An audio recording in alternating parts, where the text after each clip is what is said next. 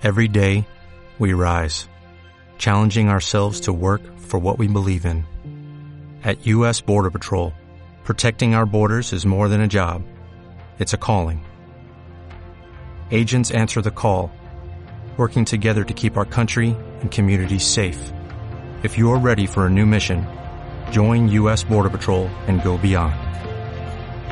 Learn more at cbp.gov/careers.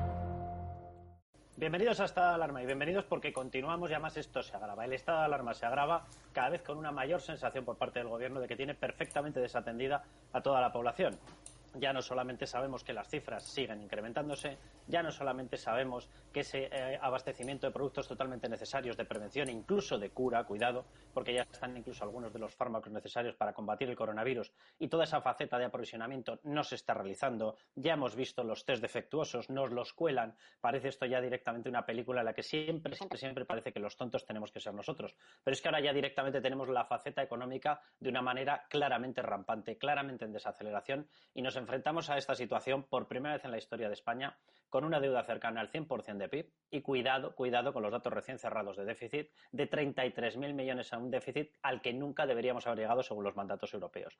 Vamos a intentar esclarecer qué es lo que está ocurriendo. Se acaban de lanzar medidas, ya les adelanto que son medidas que poquito van a ayudar a los autónomos, medidas que nada van a ayudar a las pymes, medidas que huelen a subida de impuestos, que es lo último que necesitábamos en medio de la que está cayendo. Empezamos.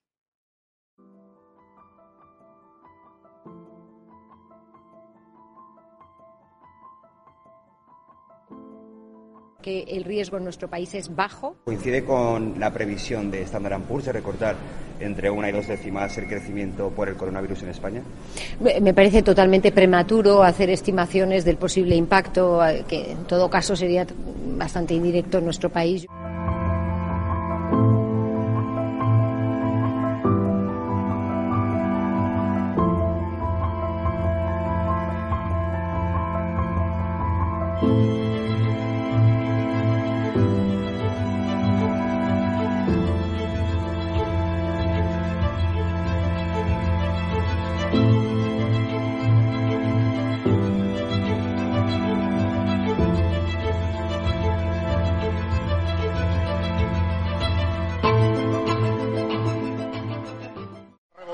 Está en marcha aquí en este continente.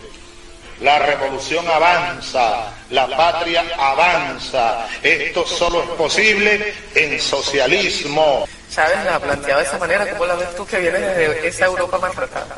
Pues reconozco que me habéis emocionado con, con, ese vídeo, me emociona escuchar al, comandante. Se le echa mucho de menos. ¿Cuántas verdades nos, nos ha dicho este hombre. Hay una cosa crucial en lo que, lo que está diciendo y que tiene consecuencias políticas muy precisas. Hablaba de la crisis en Europa. Y eso quiere decir que, lo que ha ocurrido en Venezuela, que lo que está ocurriendo en, América Latina, lo que va a seguir ocurriendo, es una referencia fundamental para los ciudadanos del sur de Europa. Lo que está ocurriendo aquí es una demostración de que, de que sí hay alternativa, de que la única manera de gobernar no es gobernar para una minoría de privilegiados y contra las mayorías sociales. Ese es el ejemplo de América Latina y eso ahora mismo, en estos momentos, mucho más que hace cinco años, mucho más que hace diez años, se convierte en una alternativa alternativa para, para los ciudadanos europeos.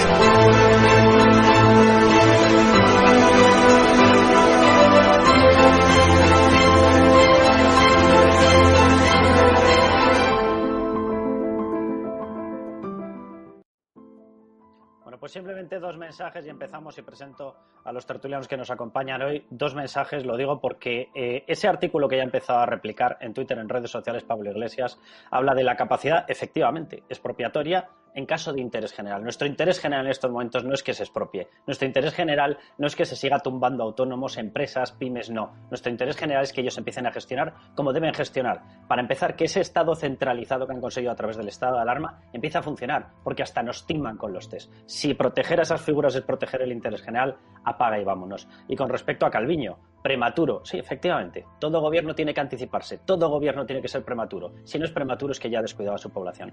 Vamos a presentar ya a todos los tertulianos que tenemos, a ver si confirman lo que yo estoy diciendo, si lo comparten. Daniel Lacalle, bienvenido, muchísimas gracias por estar con nosotros. Muy buenas tardes a todos, ¿qué tal?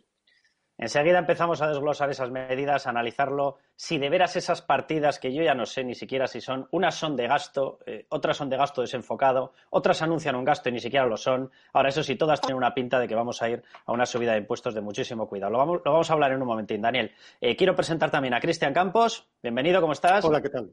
¿Qué tal? ¿Cómo estáis? Encantado. Muy bien. Y a Cristina Seguí. Cristina, bienvenida. Hola, ¿cómo estáis? ¿Qué tal? ¿Cómo lo llevas?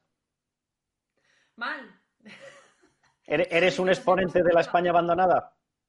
Sí, esta es la España vaciada, sí, sí, estamos en cada una de las casas. Eh, pero bueno, lo importante es que tenemos este programa y, bueno, y estamos compensando otros medios de desinformación y eso es una labor eh, muy importante, ¿no? Que da cierto consuelo.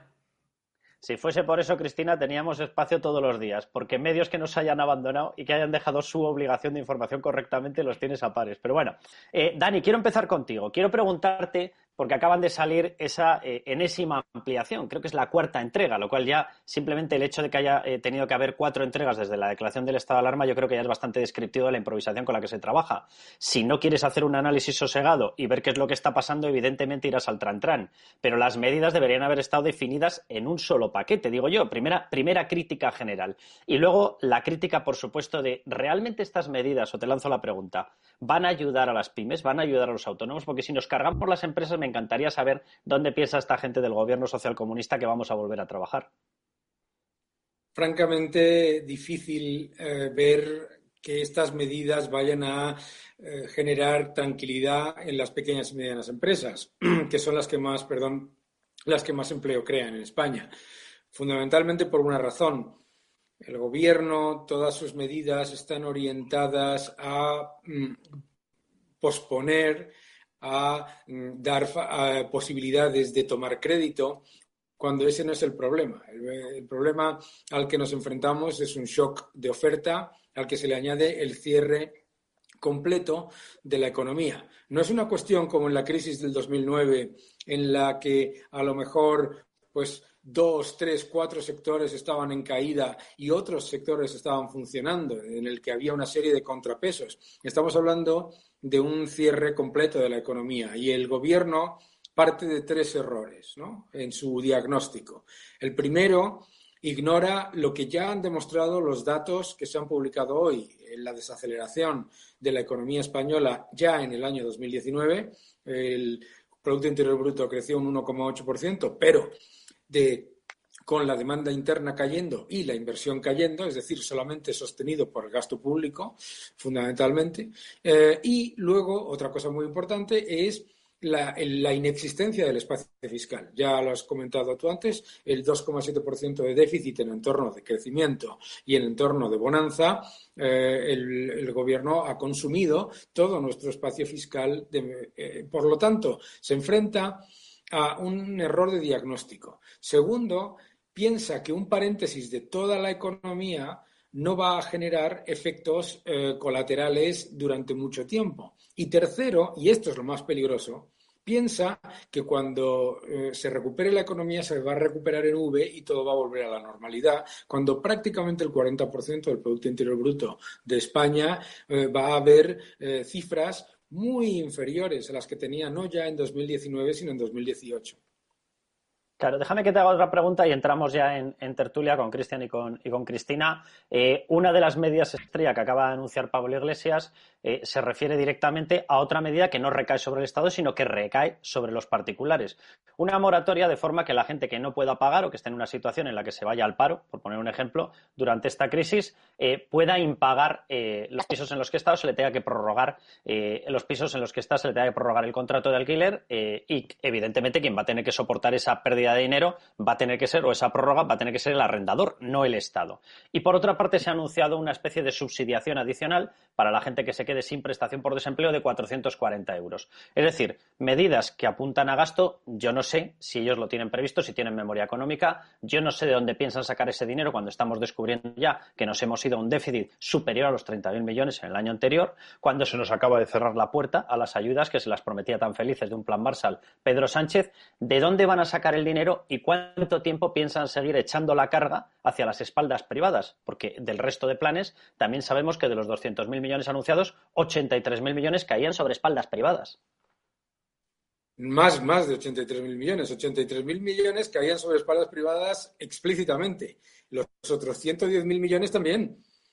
Es que, es, que 110.000 millones eran sobre las espaldas de los bancos. Es decir, todo, todas las medidas que se han tomado son medidas que van a recaer sobre el esfuerzo del sector privado, por supuesto. Por otro lado, eh, partiendo de la base de que no existe el sector público sino el sector privado. ¿no?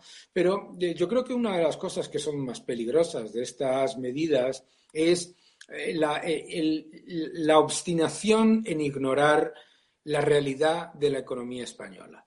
Porque yo creo que este es el, factor clave. Parece que estuvieran pensando que vivimos en Silicon Valley y que aquí todo el mundo es millonario. Los propietarios tienen margen para que no se les paguen los alquileres, las empresas tienen margen para pagar los impuestos diferidos o, tomar más préstamos. Eh, todo el mundo tiene margen, excepto un gobierno que aumentó un 36% eh, sus, eh, eh, sus gastos por cargos, altos cargos en la administración y aumentó un 11% el número de ministerios. Por lo tanto, nos encontramos sobre todo ante un gobierno que quiere dar titulares que suenen a que están haciendo muchas cosas, pero cuando uno analiza, en realidad, primero, las cosas que vienen vía presupuestos no solamente no están presupuestadas y no tienen memoria económica, sino que además están contando con unos ingresos que no se van a dar porque la última cifra apunta alrededor de 50% eh, de caída de los ingresos fiscales. Eh, y por lo tanto, pues lo que nos encontramos, de cualquier manera, ¿eh? es un enorme problema de eh, no solamente fiscal, sino un problema comunitario. Porque como tú bien has dicho, el plan entero se basa en las expectativas de que el gobierno va a gastar todo eso y que eso lo va a financiar Alemania, Holanda o Finlandia. ¿no? obviamente eso no va a ser así. Pues Cristian, Cristina, os lo pregunto, Cristina, yo creo que tú eres eh, autónoma, ¿no? Como exponente de, la bofetada que se está llevando muchos de los sectores eh, en este país, te cedo la palabra. Explícanos, ¿tú te sientes representada y ayudada por estas medidas?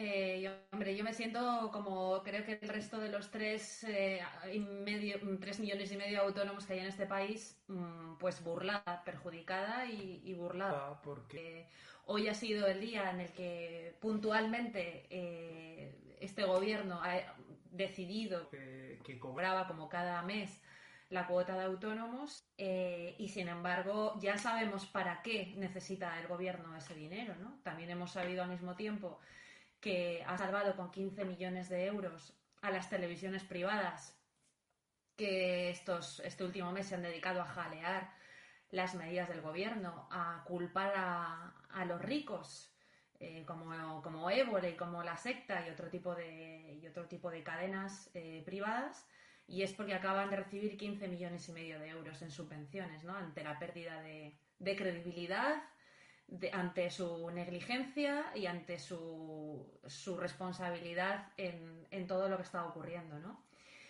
Eh, sabíamos que, la dictadura comunista que pretendía implantar iglesias, pues iba a provenir de, Hacienda y, de, y del comisariado político probablemente de Gesta también, aquel sindicato bolivariano y asesor externo de Podemos que, dijo hace muy poquito que tres millones y medio de autónomos eran evasores de impuestos.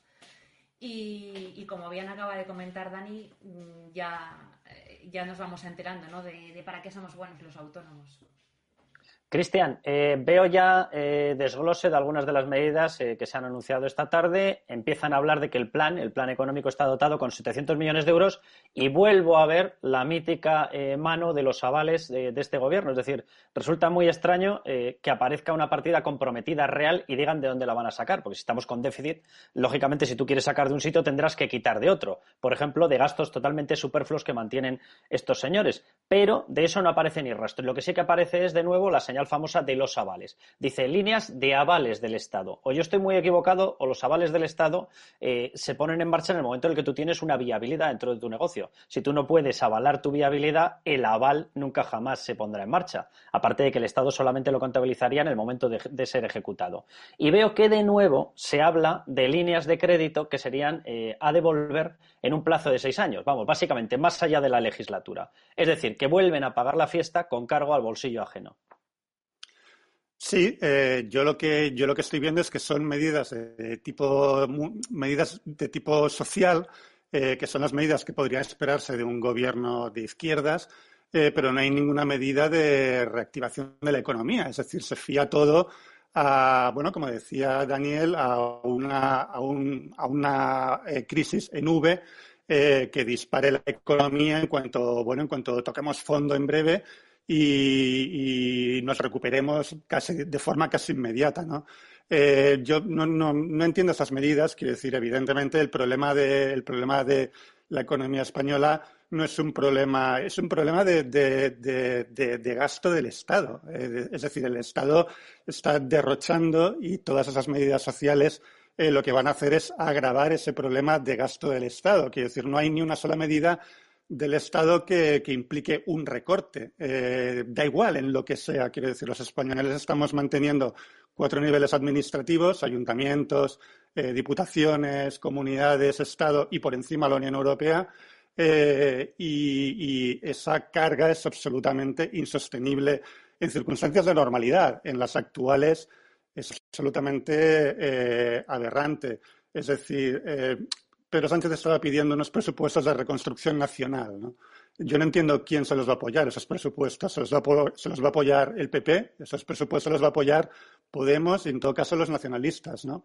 Eh, yo lo veo, veo que va muy desencaminado y que están haciendo una gestión de la crisis ideológica y no, y no económica. Eh, yo creo que con esas medidas eh, son parches, eh, parches además para los que habría que mirar la letra pequeña y creo que no van a ayudar a los autónomos, no van a ayudar a las empresas y evidentemente no entiendo qué sentido tiene endeudar a los ciudadanos en un momento en el que la economía eh, está parada, ¿no? Quiero decir, bueno, estás retrasando la quiebra de, los ciudadanos, de las empresas, de las pymes. Yo lo veo, yo, lo veo un brindis al sol en el mejor de los casos.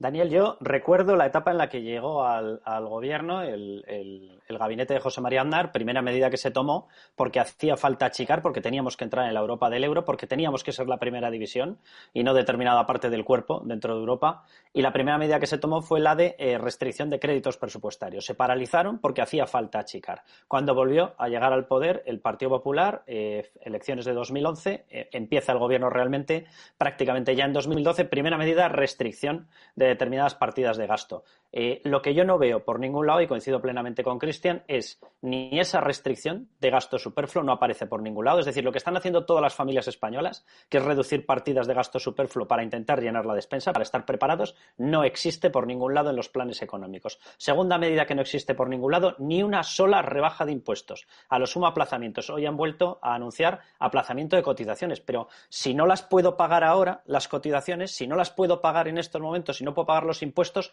¿cómo los voy a pagar dentro de seis meses que vamos a estar en esa parte de la L de la crisis? ¿Cómo lo voy a pagar cuando esté todavía peor y no tenga dinero y encima me han prohibido los despidos? Me pongo en la piel de una empresa. Si no puedo despedir, no puedo ajustar los gastos, tengo que seguir pagando nóminas, tengo que seguir pagando cotizaciones. Voy a mandar obligatoriamente a toda mi plantilla a la quiebra, ya no al paro, a la quiebra. Entonces, ¿qué tipo de medidas son estas, Dani?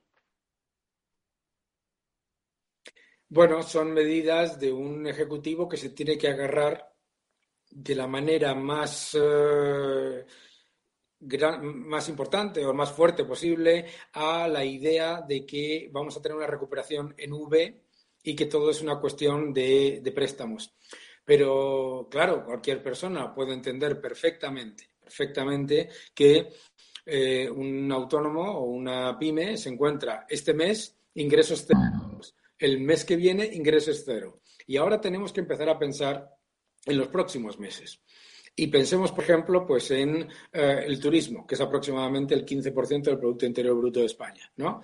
Imposible que se recupere los ingresos a donde estaban en el 2019. Pensemos en los componentes para el automóvil, el sector del automóvil, también un porcentaje muy importante del Producto Interior Bruto de España. Lo mismo, ¿no? Entonces, Claro, mm, que tú le des la capacidad a la economía de eh, endeudarse cualquier persona que nos esté escuchando o viendo entiende perfectamente lo siguiente, que tú te pidas una hipoteca y te la avalen tus padres con una parte, eso no significa que tú no tengas que pagar la hipoteca, ni mucho menos que te la concedan. Y ese es el problema. El problema de todo el plan está en la idea mágica de que todo esto se va a recuperar y que se va a recuperar más, porque claro, le parece al gobierno que dos meses de ingreso cero no tienen ningún tipo de impacto en las empresas. Desafortunadamente, lo que estamos viendo es un nivel de desempleo absolutamente desproporcionado, eh, mm, ya antes de hablar del efecto negativo de mm, cuando lo que estamos viendo ahora mismo se traslade a nuestros principales socios comerciales, sea Brasil, eh, sea México, etcétera, etcétera. Oye, eh, os quiero lanzar una pregunta porque estoy leyendo algunas de las preguntas que nos han llegado al programa y la gente tiene miedo especialmente por ese tuit que ha lanzado Pablo Iglesias recordando un determinado artículo de la Constitución totalmente sacado de contexto. O sea, por supuesto que la riqueza general, la riqueza del país está sometida a un interés general. La gran pregunta es si el interés general es quebrar un país, que evidentemente la respuesta sería que no. Pero bueno, él coge un apartado, un, un artículo de la Constitución que está en el apartado de Economía y Hacienda y se lo traslada directamente a los apartados previos de sobre los derechos fundamentales. Son las cosas que hace este indocumentado desde el punto de vista jurídico y de todo el resto. Pero bueno, son cosas que él hace. Pero quiero que recordemos porque esto empieza a sonar a X pasaje. Y X pasaje quiero que lo veáis. La revolución avanza, la patria avanza. Esto solo es posible en socialismo. Chávez la ha planteado de esa manera, ¿cómo la ves tú que viene de esa Europa maltratada? Pues reconozco que me habéis emocionado con, vídeo, me emociona escuchar al, comandante, se le echa mucho de menos. ¿Cuántas verdades nos, ha dicho este hombre? Hay una cosa crucial en lo que, lo que está diciendo y que tiene consecuencias políticas muy precisas. Hablaba de la crisis en Europa. Y eso quiere decir que, lo que ha ocurrido en Venezuela, que lo que está ocurriendo en, en América Latina, lo que va a seguir ocurriendo, es una referencia fundamental para los ciudadanos del sur de Europa. Lo que está ocurriendo aquí es una demostración de que, de que sí hay alternativa, de que la única manera de gobernar no es gobernar para una minoría de privilegiados y contra las mayorías sociales. Ese es el ejemplo de América Latina y eso ahora mismo, en estos momentos, mucho más que hace cinco años, mucho más que hace diez años, se convierte en una alternativa para, para los ciudadanos europeos. Bueno, el artículo, el, el tuit que ha emitido Pablo Iglesias, en concreto, eh, él recuerda el artículo 128 de la Constitución y dice literalmente, lo ha puesto sin más comentario, dice Pablo Iglesias, su cuenta de Twitter, toda la riqueza del país en sus distintas formas y sea cual fuere su titularidad, está subordinada al interés general. Artículo 128 de la Constitución. Bueno, descubrimos que se ha hecho constitucionalista, el mismo hombre que aseguraba que era aquel papelito. Bueno, aquel papelito que él deploraba, ahora resulta que se convierte en su escudo. Se olvida, por ejemplo, que hay un artículo 33 que dice directamente en una sola frase, no hacía falta llegar muy allá en conocimientos jurídicos, 33.1 se reconoce el derecho a la propiedad privada y a la herencia. Él, él va saltando de artículo en artículo, él selecciona los que quiera. Pero os lo pregunto, Cristina, eh, ¿tiene eh, Pablo Iglesias un plan adicional a lo que estamos viendo? Es decir, su desinterés por salvar la economía, su desinterés por ayudar a las empresas, su desinterés por ayudar a los autónomos, ¿corresponde a que prefiere tener un país perfectamente controlado por la subsidiación del Estado? Eh, bueno, no solamente Pablo Iglesias, el propio Pedro Sánchez, el, socialismo más moderado se basa en, la compra de voluntades, en la compra de votos, en el, interés del ciudadano de irse apaciguando eh, al servicio del Estado gracias a los subsidios, gracias a un mínimo vital que le permite, en teoría, vivir cómodo y responder a sus necesidades más, básicas. Eh, Pablo Iglesias no lo ha ocultado nunca y el propio presidente del gobierno admitió que eh, eh, si pactara con Pablo Iglesias un gobierno, pues que nos iba a quitar a los españoles el sueño y que Podemos era cartilla de, racionamiento. Lo que, me, lo que me está preocupando más más allá de, las medidas económicas que comentabais por parte de Yolanda Díaz, la ministra de Trabajo, eh, esto de que te cierren y además te obliguen a que sigas pagando y además a no dejarte despedir y a, grabar el despido y además a echarte encima la agencia tributaria para ver si te pueden meter un paquete por, por el ERTE que acabas de hacer, es lo que están haciendo determinados voceros comunistas eh, de Pablo Iglesias. Y en concreto yo recuerdo un, un tuit de ayer de, Jordi Évole, multimillonario, aunque con aspecto bastante sucio, para disimular eh, que su productora, Producciones del Barrio, tiene acumulados unos beneficios de 2 millones y medio de euros en 2019, que en el 2018 sus ingresos subieron de 3 eh, millones y medio a 5 millones y que su sueldo y el de su socio no se desglosan las cuentas anuales. Pues este señor es el que se está dedicando ahora a eh, propagar una estrategia del gobierno, del gobierno al completo, de la coalición social comunista, de que los multimillonarios van a ser los más ricos de, todo esto y van a sacar partida de, toda, la, de toda la pandemia del coronavirus, ¿no? Eh, este puso ayer un, un, un tuit que decía, pudiendo ayudar en la crisis, ¿por qué los multimillonarios quieren ser los más ricos del cementerio, ¿no? Y, en eso estamos, en que el gobierno logre criminalizar eh, a una parte de la ciudadanía, a estos que siempre ha llamado los ricos y que, como Amancio Ortega, pues han llegado a donar 63 millones de euros solamente para eh, comprar material para combatir el, coronavirus, ¿no? Mientras que el gobierno lo que está haciendo con nuestro dinero es rescatar televisiones privadas para, comprar voluntades, ¿no? En eso está Pablo Iglesias y en eso está Pedro Sánchez para, lógicamente, implantar una dictadura comunista, por supuesto. Cristian, ¿hasta dónde crees que puede llegar este afán? Porque yo creo que es evidente que mucho interés en mantener los derechos y libertades no tienen. En lo que sí que tienen interés, evidentemente, y lo ha dicho 800 veces Pablo Iglesias, es en pasar un sistema de mucho mayor control, por ejemplo, de los sectores estratégicos de la economía, energéticas, sector financiero. Lanzaron aquella barbaridad que ya mencionaron en su momento. Dice, convirtamos Bankia, claro, Bankia nos está saliendo eh, admisible en precio y de hecho ya es una entidad solvente en el mercado plenamente, precisamente porque es privado. Si la vuelven a convertir en un banco público, si vuelven a incrustar una burbuja de crédito, volverán a reventarla y la volveremos a tener que rescatar todos los demás. Se olvida Pablo Iglesias de que el artículo 33, que ni siquiera ha querido leer, el que reconoce la propiedad privada, tiene un 33.3 donde se especifica, lo podría haber añadido en su tuit, 33.3. Nadie podrá ser privado de sus bienes y derechos sino por causa justificada de utilidad pública o interés social mediante la correspondiente indemnización y de conformidad con lo dispuesto por las leyes. Es decir, todas las barbaridades que hagan van a tener que ser indemnizadas en base a la Constitución. ¿Están evaluando ese coste? ¿Hasta dónde piensan llegar, Cristian?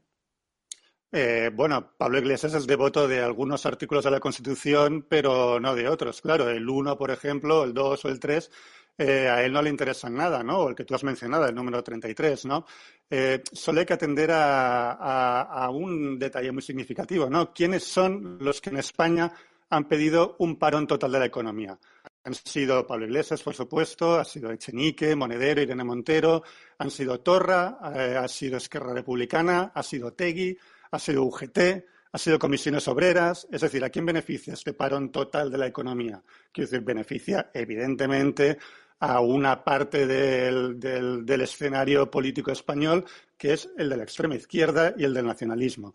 Eh, yo, sinceramente, creo que, hay un plan muy claro eh, y que no es parar la epidemia, es simplemente eh, quebrar la economía española para reinar sobre las cenizas, es decir, venezolizar España.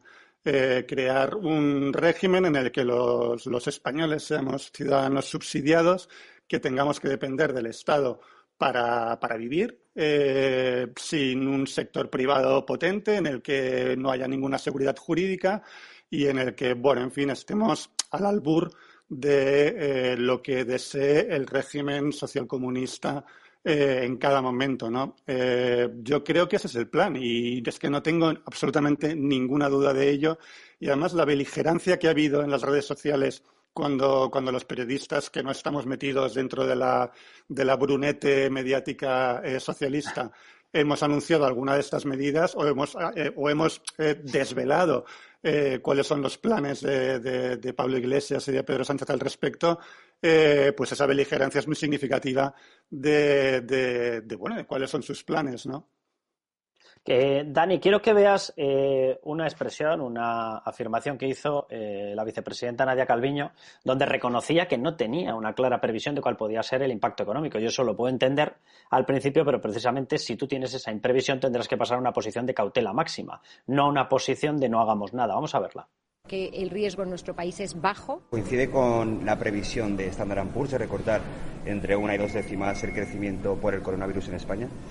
Me parece totalmente prematuro hacer estimaciones del posible impacto, eh, que en todo caso sería bastante indirecto en nuestro país. Esto fue a comienzos de marzo. A comienzos de marzo hacía ya eh, más de un mes en el cual la Organización Mundial de la Salud había advertido que cuidado, que venía una pandemia que estaba saltando al resto de países y que hacía falta adoptar determinadas medidas, Dani. Esas medidas desde el punto de vista sanitario es obvio ya y de control de la pandemia que no se tomaron, pero es que lo que estamos descubriendo es que tampoco había ninguna previsión económica. Es muy interesante mm, esto porque una cosa que es un error de comunicación de toda la vida es que el Ministerio de Economía, con previsiones que ya tiene, eh, decida no darlas para eh, lo que ellos creen que es dar confianza, que no da confianza, ¿no? Eh, esas declaraciones se hicieron cuando, si no recuerdo mal, en la misma semana en la que JP Morgan, Goldman Sachs, Capital Economics, CEBR, Morgan Stanley, todos bajaban las estimaciones de crecimiento de la eurozona a recesión. ¿De acuerdo? ¿Mm? Entonces, yo creo que, eh, bueno, yo creo primero el gobierno las tenía. El gobierno, por supuesto, las negaba, ¿no? Pero el gobierno tenía las estimaciones y, las y, tenía el conocimiento de las estimaciones. Lo que pasa es que el nivel de caída en las estimaciones de los organismos supranacionales, especialmente del Fondo Monetario Internacional y de la OCDE, era tan, tan rápido y tan elevado que eh, eh, probablemente la ministra eh, prefería no decir nada antes que decir, porque además la persona que le ha hecho la pregunta le ha dicho una y dos décimas. No, es uno y dos puntos porcentuales. Era, es decir, lo que se estaba ya estimando era una caída del 1% del Producto Interior Bruto o del 2% del Producto Interior Bruto, no del 0,1 o del 0,2. Entonces, en cualquier caso, eh, es un gran, gran, gran problema de comunicación que es típico, ¿no? El intentar esconder eh, datos que son negativos, que luego cuando das las previsiones, ya no van a dar previsiones. Eh, estamos viendo, por ejemplo, que mientras los países europeos están preparándose ya claramente para una recesión, etcétera, aquí todavía no se utiliza la palabra recesión. Se va a intentar volver al subterfugio de crisis internacional, de que todo esto viene de fuera, de que no tiene nada que ver con nosotros, etcétera. Eh, las previsiones que maneja uh, CEBR, que es un, independiente, una casa de análisis independiente, ah, muestran a España eh, cayendo más que, que la media de la Unión Europea y además creciendo después en 2022 y 2021 menos que la media de la Unión Europea. Yo creo que esos factores, de, sobre todo de casas independientes, porque al final los bancos de inversión eh, tienen que ser diplomáticos y sobre todo este, suelen ser muy diplomáticos con las estimaciones, eh, pero tenemos, eh, tenemos muchas evidencias de, ese cambio. Me gustaría hacer una, una aclaración, sobre todo en el debate sobre las palabras y la utilización de la Constitución por parte de Pablo Iglesias que la riqueza de un país esté subordinada al interés general no significa que está supeditada al poder político. Que la riqueza esté subordinada, que mi riqueza está subordinada al interés de mis hijos, no significa que mi riqueza esté supeditada a lo que quieran mis hijos. ¿Vale? ¿Mm? Es muy importante lo maravillosamente bien escrita que está la Constitución para que gente como Pablo Iglesias no pueda decir lo que no dice. Y uno de los errores en los que caemos muchas veces las personas que entramos en este, en este debate falso que intentan crear es el de que alguien diga, ahí va, no sabía yo que la Constitución era tan comunista. No, es que no lo es, es que no lo es. Por supuesto que la riqueza de las empresas está subordinada al interés general, porque las empresas no existen sin el interés general. ¿eh? ¿De acuerdo? Entonces yo creo que esto es una parte muy importante.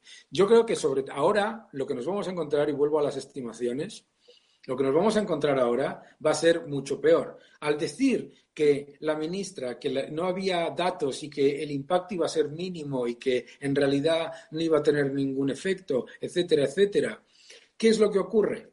Que cuando vengan los datos, que van a ser, es que van a ser devastadores. Estamos viendo caídas de los ingresos fiscales de alrededor del 50%. Estamos viendo estimaciones para el primer trimestre de España del menos 11%. Entonces, ¿qué es lo que pasa? Pues que la gente, como no puede ser de otra manera, que no eh, recaba en la, eh, en la estrategia comunicativa de los gobiernos, entonces es cuando te entra el pánico. Esto es uno de los errores de comunicación del libro, de, los, eh, de muchas empresas y de muchos gobiernos que dicen, bueno, si no damos, eh, porque se piensa en esa, esa, esa, falacia inventada por el keynesianismo de que la economía es una cuestión de estado de ánimo.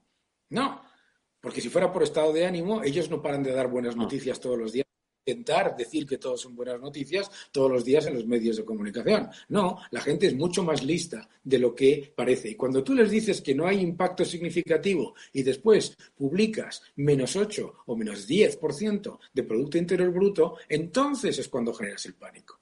Dani, déjame que te haga una última pregunta, que se nos ha acabado el tiempo, pero muy, muy rápida. ¿Te atreverías a hacer una previsión de dónde puede acabar la cifra de paro? Nosotros eh, sí, se mantiene el cierre con las medidas que se han anunciado hasta eh, mayo, es decir, que se hacen las mismas medidas que, se está, que ha tomado incorrectamente Italia y ninguna de las medidas que ha tomado correctamente Corea del Sur o Dinamarca u otros. ¿eh? Si se llevan a cabo esas medidas, el paro podría aumentar en entre 1 y 2 millones de personas, eh, desafortunadamente por encima de la cifra de ERTES que se está manejando. Pues muchísimas gracias, eh, Daniel, muchísimas gracias, Cristina, muchísimas gracias, Cristian. Lo dejamos ya aquí. Mañana, ya saben, seguimos con estado de alarma y seguiremos siempre, siempre, siempre que nos dejen y les va a costar tumbarnos, básicamente porque, como suelo decir, no gastamos un duro, no cobramos un duro. Les dejamos.